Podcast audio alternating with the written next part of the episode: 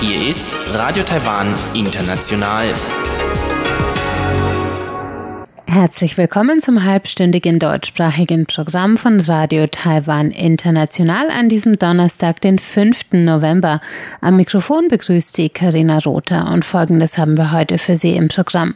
Zuerst die Tagesnachrichten, weiter geht es dann mit Taiwan 3D und Lukas Klipp. Der Student berichtet heute von seinen Eindrücken aus dem Leben in Taiwan. Weiter geht es dann mit Rund um die Insel und Elon Huang, der ist heute im Gespräch mit der Professorin Xi Chi, die in Kaohsiung bis vor kurzem das Deutsche Institut an der Kaohsiung University of Science and Technology geleitet hat. Nun hören Sie zuerst die Tagesnachrichten.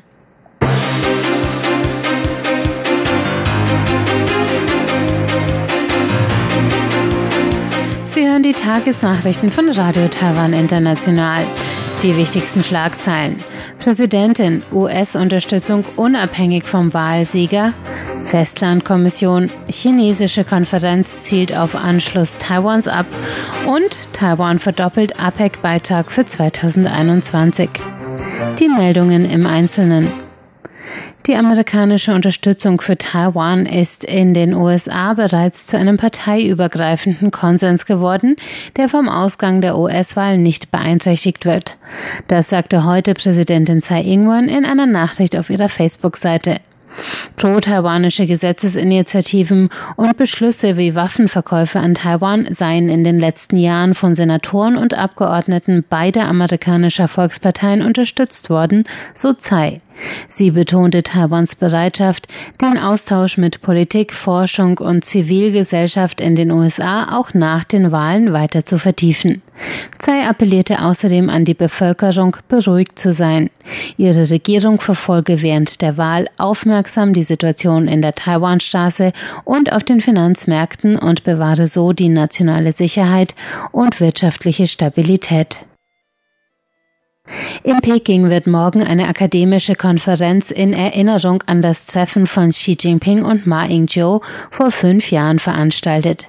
Der Sprecher von Taiwans Festlandkommission Xiu Zhuizhang hat die Konferenz heute als Teil der chinesischen Strategie zum Anschluss Taiwans bezeichnet. Am 6. November 2015 waren Chinas Staatschef Xi und der damalige taiwanische Präsident Ma in Singapur zusammengekommen. Es war das erste und bisher einzige Treffen dieser Art. An der staatlich organisierten Konferenz in Erinnerung an das Ereignis werden morgen Vormittag hochrangige chinesische Politiker, darunter der Direktor von Chinas Büro für Taiwan-Angelegenheiten, Liu Jie, teilnehmen. Dass sich Peking auf das Treffen vor fünf Jahren berufe, sei ein Versuch, den Taiwanern Chinas einseitige Interpretation des Ein-China-Prinzips und des Konsens von 1992 aufzuzwingen, so Chiu. Er sagte, wir appellieren an Peking, die Realität in der Taiwanstraße anzuerkennen und seine Einstellung zu ändern. Mit gegenseitigem Respekt, Verständnis und gutem Willen könnten wir gemeinsam einen Weg zu einer friedlichen Koexistenz aushandeln. In Taipei wird am 7. November ebenfalls eine Konferenz anlässlich des fünften Jahrestags des Treffens stattfinden, organisiert von der Ma Ying-jeou Stiftung und einer taiwanischen Universität. Taiwan stellt in diesem Jahr 1,5 Millionen US-Dollar für wirtschaftliche und technische Kooperationsprojekte der APEC-Staaten zur Verfügung. Die entsprechende Absichtserklärung wurde gestern Abend von Taiwans APEC-Beauftragten Bob Chen und der Leiterin des APEC-Sekretariats Rebecca Star Maria in einer Videokonferenz unterzeichnet. Taiwan verdoppelt damit seinen finanziellen Beitrag im Vergleich zum Vorjahr. Zwei Drittel der Gelder sollen in APEC-Projekte in den Bereichen Gesundheit, Sicherheit und Katastrophenschutz fließen. Mit dem Rest werden der Ausbau der Digitalwirtschaft in der Region und das Management von Meeresverschmutzung finanziert. Die APEC umfasst 21 Mitgliedstaaten der Asien-Pazifik-Region einschließlich Taiwans. 2020 führte die Organisation über 100 Projekte mit einem Gesamtbudget von 16,5 Millionen US-Dollar durch. Taiwan betonte erneut seine Bereitschaft, seinen Beitrag als verantwortungsvoller Partner in der Region zu leisten. Die Fortsetzung der diesjährigen Weltgesundheitsversammlung WHA findet vom 9. bis zum 11. November in Genf in der Schweiz statt. Mit der Kampagne Taiwan Can Help will Taiwan zeitgleich vor Ort für die Aufnahme Taiwans in die WHO werben, so die Taipei-Vertretung in Genf. Taiwan strebt einen Status als ständiger Beobachter in der WHO an. Mit Ausnahme von 2009 bis 2016 war das Land stets von der Teilnahme an der WHA, der größten Versammlung der fast 200 WHO-Mitgliedstaaten, ausgeschlossen.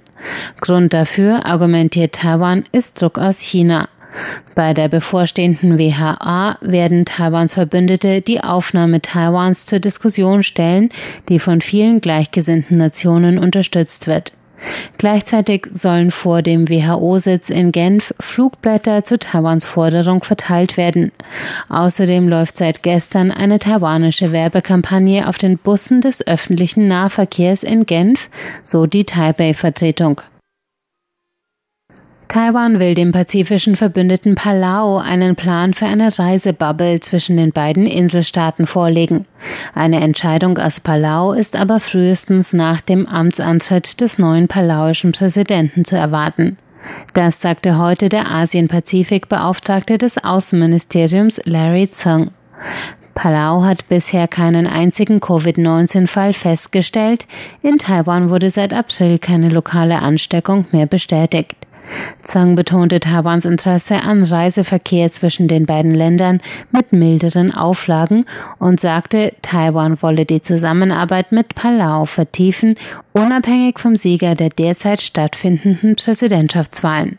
Das Wahlergebnis aus Palau wird spätestens für den 17. November erwartet. Die 57. Golden Horse Filmfestspiele sind heute in Taipei eröffnet worden. Es ist das größte Filmfest in Taiwan. Der Filmpreis wird oft als die chinesischsprachigen Oscars bezeichnet und gehört zu den wichtigsten Filmpreisen des chinesischsprachigen Kinos. 176 Filme aus 50 Ländern werden vom 5. bis zum 22. Oktober im Rahmen des Filmfests gezeigt.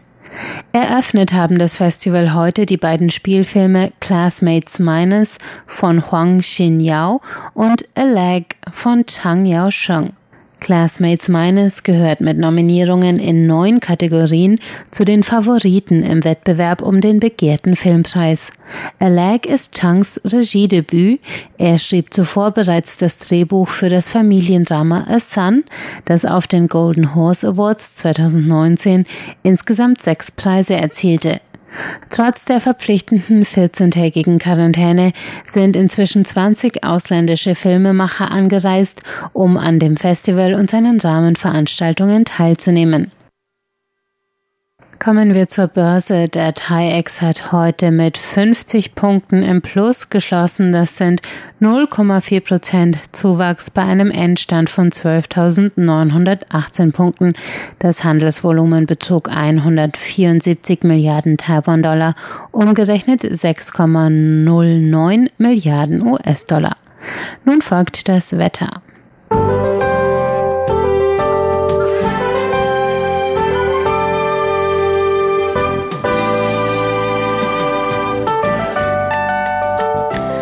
Sonnig und mild war es an diesem Donnerstag in ganz Taiwan mit Höchstwerten von 32 Grad im Nordwesten. Nur im Nordosten kam es nachmittags zu leichten Regenfällen in Ilan und Neu-Taipei. Das Wetteramt hat zudem eine Seewarnung für Südtaiwan ausgegeben, da der Tropensturm Azani heute und morgen an der Südspitze der Insel vorbeizieht. Das bringt morgen Freitag Regen in Südtaiwan von Tainan im Westen bis Taidung im Osten mit Temperaturen zwischen 22 und 30 Grad. Regen auch in Geelong und Taipei, sonst sonnig mit bis zu 34 Grad in Nordwest-Taiwan.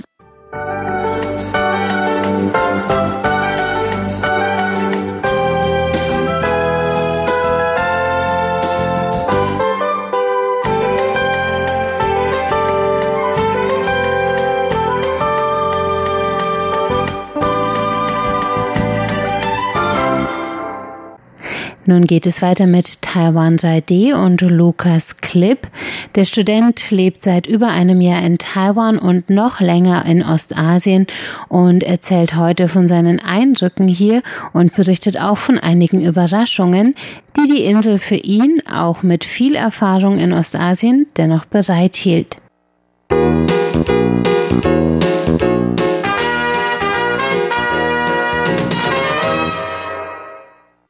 Als erstes muss ich kurz ein Wort über die Menschen hier verlieren. Manch einer mag es schon selbst erlebt haben, aber Taiwaner sind super nett.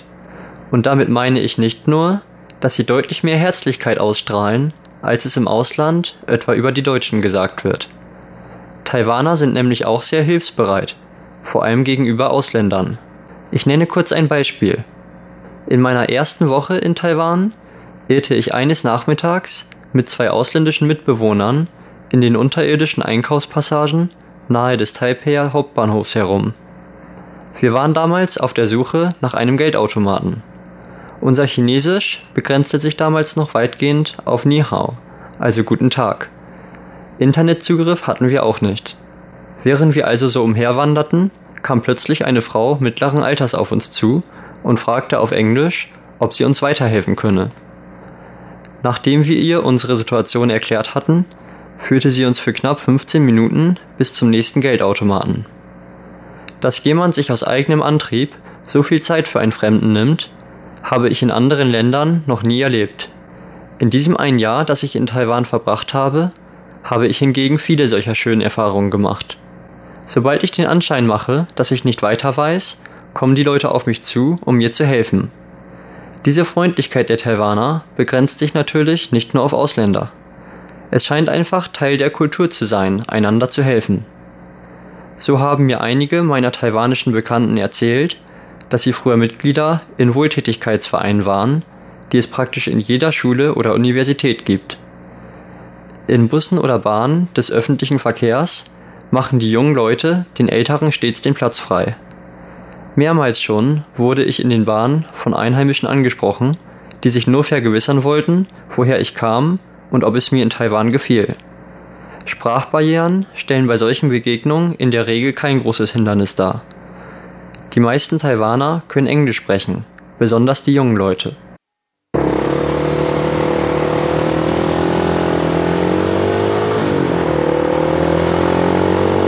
Da ich nun schon die Busse und Bahnen erwähnt habe, möchte ich auch ein paar Worte über den Verkehr in Taiwan verlieren. Taiwan ist ein Motorrollerland. In Deutschland sind Motorroller ja nicht so verbreitet und bei Motorradfahrern stellen sich viele eher rockige Menschen vor. In Taiwan hingegen ist das Motorrollerfahren sehr verbreitet. Fast jeder Mensch, ob jung oder alt, Mann oder Frau, besitzt in Taiwan einen Motorroller. Das liegt nicht zuletzt daran, dass der Motorrollerführerschein in Taiwan so unglaublich günstig und einfach abzulegen ist. Nur etwa 600 Taiwan-Dollar kostet so ein Führerschein. Umgerechnet also etwa 18 Euro. Solch einen Führerschein kann man, wenn alles gut läuft, innerhalb eines Tages ablegen. Dass in solch kurzer Zeit niemand zum Fahrmeister wird, liegt auf der Hand. Nicht einmal eine praktische Prüfung auf offener Straße gibt es. Entsprechend chaotisch geht es mit dem Verkehr in Taipei zu. Auch bei grüner Fußgängerampel kann man sich nicht darauf verlassen, dass sich nicht plötzlich von der Seite ein Motorrollerfahrer zwischen den die Straße überquerenden Passanten durchzuquetschen versucht. Mit der Zeit habe ich mich aber an die vielen Motorroller gewöhnt. Ich überlege nun sogar, selbst mal einen Motorrollerführerschein zu machen, um bequemer in den Bergen Taiwans reisen zu können.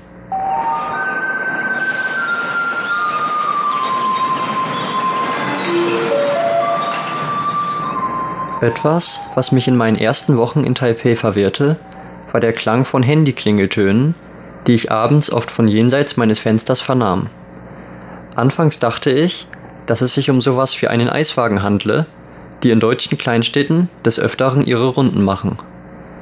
Erst nach einiger Zeit stellte ich fest, dass es die städtische Müllabfuhr war, die mit der Musik auf sich aufmerksam zu machen versuchte.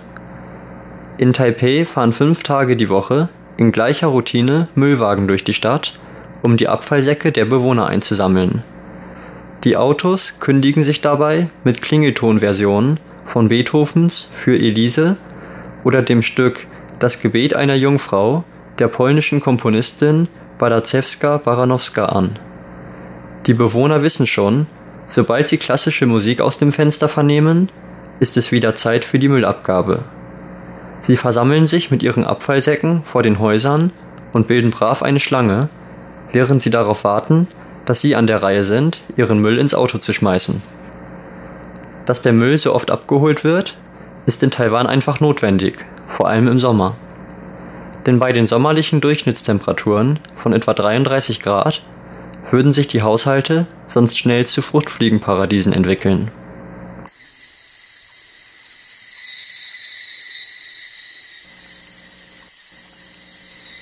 Der letzte Sommer war wohl das größte Hindernis, dem ich in Taiwan bisher bevorstand.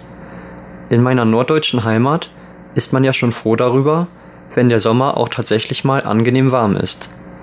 Temperaturen von über 30 Grad sind aber eher selten. In Taiwan hingegen sind solche Temperaturen nicht nur der Regelfall. Wegen der hohen Luftfeuchtigkeit kommt es einem sogar so vor, als grillte die Sonne einen bei Temperaturen von gefühlt über 40 Grad. Taiwanern scheint der Sommer hingegen nicht so sehr zu schaffen zu machen. Manchmal begegneten mir auf der Straße sogar Frauen, die trotz der schwelenden Hitze in schwarzen, langärmeligen Shirts und Hosen durch die Straßen schritten und teils sogar mit Hüten oder ähnlichem ihr Gesicht verdeckten. Ein portabler Sonnenschirm gehört natürlich zur Standardausrüstung. Diese Menschen treiben das Sprichwort, wer schön sein will, muss leiden auf die Spitze. Allgemein sind Taiwaner sehr sonnenscheu und lassen sich allerlei Dinge einfallen, um zu verhindern, dass ihre Haut von der Sonne gebräunt wird. In Deutschland erleben sie sicherlich einen Kulturschock, wenn sie erfahren, dass Deutsche sich zum Bräunen freiwillig am Strand in die Sonne oder sogar unter Solarium legen. Wenn ich es im Sommer draußen nicht mehr aushalte, flüchte ich gern mal in ein nahegelegenes Café oder Einkaufszentrum, welche stets mit Klimaanlagen ausgestattet sind. Leider übertreiben es einige Läden gern mal mit der Verwendung der Klimaanlagen. Da muss ich in meinem T-Shirt, trotz dem Hochsommer vor der Tür, leider manchmal frierend bereuen, mir nicht ein warmes Getränk bestellt zu haben. Schon des Öfteren habe ich von Europäern gehört, die sich bei ihrem Sommerurlaub in Taiwan ironischerweise erkältet haben. Langärmelige Kleidung mitzubringen, ist auch im Sommer ein Muss. Die Klimaanlagen werden übrigens in den meisten Geschäften oder Bussen auch im Winter nicht ausgeschaltet. Zwar ist der Winter bei weitem nicht so kalt wie in Deutschland, und in der Regel kommt man als Deutscher mit einer dünnen Jacke gut zurecht. Welchem Zweck es dient, Klimaanlagen im Winter zu verwenden, erschließt sich mir trotzdem noch nicht so ganz. Wenn man mal von den Temperaturen absieht, gestaltet sich das Einkaufen in Taiwan aber sehr angenehm. Vor allem bei den 24-Stunden-Geschäften die an wirklich jeder Ecke zu finden sind, schaue ich oft vorbei. So etwas wie Sonntagsruhe gibt es in Taiwan nicht. Auch an Feiertagen kann man uneingeschränkt shoppen gehen. Das praktische Einkaufen ist wohl eine der größten Bequemlichkeiten in Taiwan, die ich mir aus meinem Leben nicht mehr wegdenken kann. Doch nicht nur Supermärkte, auch Straßenmärkte sind in Taiwan sehr verbreitet. Die berühmten Nachtmärkte Taiwans dürften vielen Reisefreudigen schon ein Begriff sein. Diese Märkte sind eine der Hauptanlaufstellen für Touristen während ihrer Taiwan-Reisen. Schon seit über einem Jahr gehe ich mit Freunden des Öfteren auf die hiesigen Nachtmärkte und noch immer entdecke ich neue leckere Spezialitäten, die ich in anderen Ländern nie zu Gesicht bekommen habe. In dem kurzen Jahr, das ich in Taiwan verbracht habe, habe ich die kleine Insel bereits in mein Herz geschlossen. Sicherlich hält Taiwan die ein oder andere Überraschung bereit, an die man sich als Deutscher erstmal gewöhnen muss. Doch die wertvollen, einzigartigen Erfahrungen, die ich hier auf der anderen Seite der Welt bereits machen durfte, haben mich davon überzeugt, dass es die richtige Entscheidung war, hierher zu kommen. Das war Taiwan 3D mit Lukas Klipp und er berichtete heute von seinen Eindrücken aus dem Leben in Taiwan. Nach einer kurzen Pause geht es hier gleich weiter mit Rund um die Insel und Elon Huang.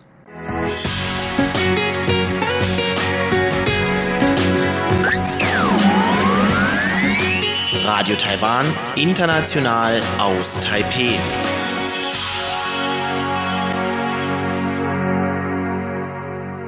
Es folgte rund um die Insel mit Elon Huang und der ist heute im Gespräch mit der Professorin Xie Shumei, der ehemaligen Leiterin des Deutschen Instituts an der National Kaohsiung University of Science and Technology.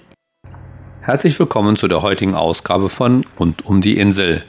Heute geht es weiter mit meinem Gespräch mit Frau Professor Shumei Xie, assoziierte Professorin und bis vor kurzem Leiterin des Deutschen Instituts der National Kaohsiung University of Science and Technology. Heute geht Professor Xie zunächst auf weitere Kooperationen mit Institutionen im deutschsprachigen Raum ein. Eine Kollegin hat äh, vor zwei oder drei Jahren auch ein äh, so Praktikum im Ausland bei Deutsche Welle mhm. äh, oh. Sie hat diese Chance eine ganz tolle Studentin mhm. gegeben.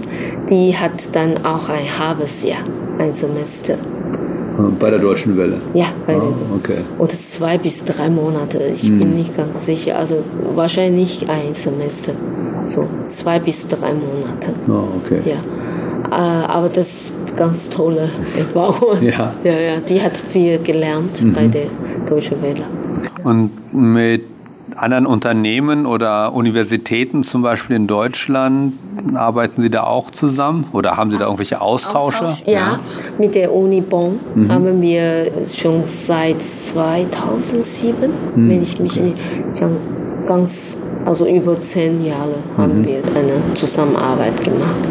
Und da gehen taiwanische Studenten nach Bonn und kommen auch Bonner Studenten nach Taiwan? Ah, wir haben so eine Zusammenarbeit mit der Uni Wien.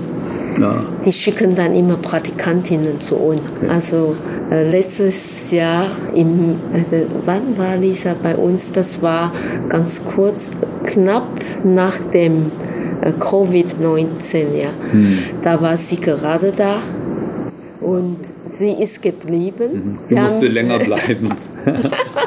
wir haben vorgeschlagen, mhm. sie, sie könnte wahrscheinlich mit einem Flugzeug wieder zurück. Mhm. Aber ihr Vater ist Arzt, mhm. hat ihr vorgeschlagen, bleibt dort. Dort ist sicherer als in Europa. Mhm. Und dann ist sie geblieben und dann hat auch uns äh, hospitiert und auch Lehrprobe gemacht.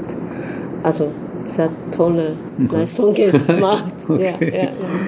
Und Gibt es denn Projekte oder Aktivitäten, die den Studenten hier helfen, mehr über Deutschland zu lernen, außer der reinen Sprache oder über Österreich? Ah, ja, wir haben jedes Jahr äh, im Oktober ja, äh, immer so eine Veranstaltung, also Oktoberfest, mhm. Äh, veranstaltet. Okay. Dieses Jahr auch, mhm. trotz Covid-19. Mhm. Ja. Und äh, natürlich, wir würden diesmal wahrscheinlich nicht so viel, so groß veranstaltet, aber es gibt diese Aktivität noch ja. und ja, noch Theateraufführung. Wir haben verschoben. Also nicht in diesem Semester, sondern also im März nächstes Jahr. Mhm. Da spielen dann die Abschlussstudenten ein deutsches Stück vor. Ja. Glauben Sie denn, es gibt Bereiche, in denen sich die, Ihre Universität oder insbesondere die Deutschabteilung verbessern müsste, damit die Universität und die Studenten international Schritt halten können? Ja, wir hoffen, dass wir noch mehr Chancen, also Praktika im Ausland mhm. bekommen. Weil äh, im Moment hat die Uni viele Chancen im Inland ja. mhm. angeboten. Aber im Ausland müssen wir selbst, also hier am Institut, mhm. durch unsere Beziehung mit äh, oder Zusammenarbeit mit Firmen. Okay. Aber wissen Sie, es ist für so Geistwissenschaftlerinnen immer schwer. Okay. so eine Chance äh, also Praktika mhm. im Ausland Okay, da müssen die Unternehmen sich erstmal klar werden, warum man jemanden einstellen soll oder als Praktikanten anheuern soll, der Deutsch studiert. Ja. okay. Noch eine Abschlussfrage. Das ist jetzt was für die Zukunft. Eben alle Welt spricht über künstliche Intelligenz. Und auch Sie an der Deutschabteilung hier haben ein Projekt ja. oder Sie sind an einem Projekt mit künstlicher Intelligenz beteiligt. Können Sie erklären, um was für ein Projekt es sich dabei handelt? Ja, das ist eigentlich eine Zusammenarbeit zwischen Fremdsprache-Fakultät mit anderen IT-Fakultäten. Mhm. Und wir als also Fremdsprachlerinnen, wir übersetzen zuerst mal die Gedichte äh, im Tempel. Mhm. Ja, und die werden dann diese, wir kaufen dann einen Roboter. Mhm. Und die Leute von der IT-Abteilung, die Professoren, die schreiben natürlich dann also Programme, die kreativiert so neue App. Ja, okay, ja. die entwickeln eine neue äh, App. Ja. ja, genau. Und dann werden also die Leute, wenn die Tempel besuchen, wir, nehmen wir an ein Deutscher mhm. und die können dann einfach dieses Projekt eingeben, mhm. welche Nummer, also Gedichte, die, dieses Gedicht angibt, äh, zum Beispiel äh, Nummer drei, dann drückt er einfach an den Roboter und dann kommt diese Erklärung, oh, also okay. deutsche Erklärung mhm. raus. Das ist schon interessant für uns, weil für uns haben wir weniger Chancen mit IT, also äh, AI, also künstlicher Intelligenz zu tun. Ja. Aber wir haben natürlich durch dieses Projekt eine Chance, also eine Zusammenarbeit mit anderen mhm. Abteilungen. War es einfach, diese Gedichte zu übersetzen? Nicht Oder? einfach, weil das sind klassische Chinesisch. Da müssen wir zuerst mal, wir haben Glück gehabt, wir haben eine chinesische Lehrerin, also der hat zuerst oder die Lehrerin haben zuerst diese klassische Chinesisch vereinfacht. Ah, okay. Auf, in, in, eine moderne Fassung gebracht sozusagen. Ja, aber für, für uns gibt es trotzdem Schwierigkeiten, mhm. weil es gibt Anmerkungen mhm. oder Fußnoten. Ja. Und dann hat die Lehrerin nicht übersetzt. Mhm. Und dann müssen äh, ich persönlich, ich habe dann recherchiert mhm. und dann wieder in eine äh, sogenannte moderne Fassung ja. übersetzt. Okay. Aber ich habe viel gelernt. Mhm. viel über, über, alte Gedichte gelernt. Sogar auch über Dongjing, Aha. das alte Dynastie. okay. Und wird das etwas sein, was Sie öfter in der Zukunft machen, dass Sie eben öfter so an Projekten mit künstlicher Intelligenz zusammenarbeiten? Ich würde gerne weiter so mitarbeiten, mhm. weil diesmal zum Beispiel hat mein zwei Studentinnen dabei geholfen. Mhm. Und ich glaube, das ist gut auch für die Studentinnen. Okay. Die, die, die wissen dann auch, es gibt wahrscheinlich auch Chancen für uns, mhm. also Fremdsprache studieren. Gut, dann wünsche ich Ihnen viel Erfolg damit, sowohl hier an der Universität auch als bei möglichen anderen Projekten. Vielen Dank für Ihre Zeit. Danke. Soweit Professor Schumechier, assoziierte Professorin und bis vor kurzem Leiterin des Deutschen Instituts der National Kaohsiung University of Science and Technology. Zum Abschluss hören wir noch zwei der Gedichte, die für das von Professor Xie erwähnte künstliche Intelligenzprojekt verwendet wurden. Und damit verabschiede ich mich. Am Mikrofon bei Ilon Huang. Vielen Dank fürs Zuhören.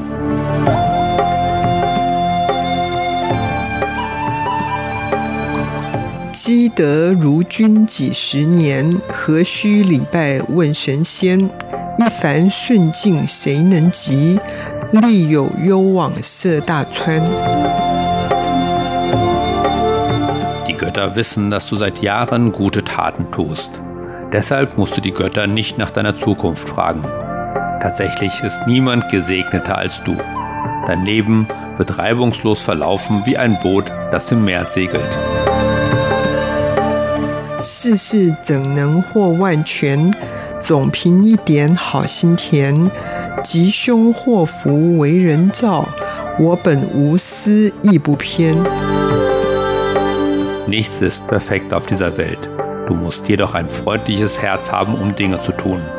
Ob das Ergebnis gut oder schlecht ist, alles hängt von deiner Entscheidung ab. Solange du gute Taten tust, werden dich die Götter beschützen.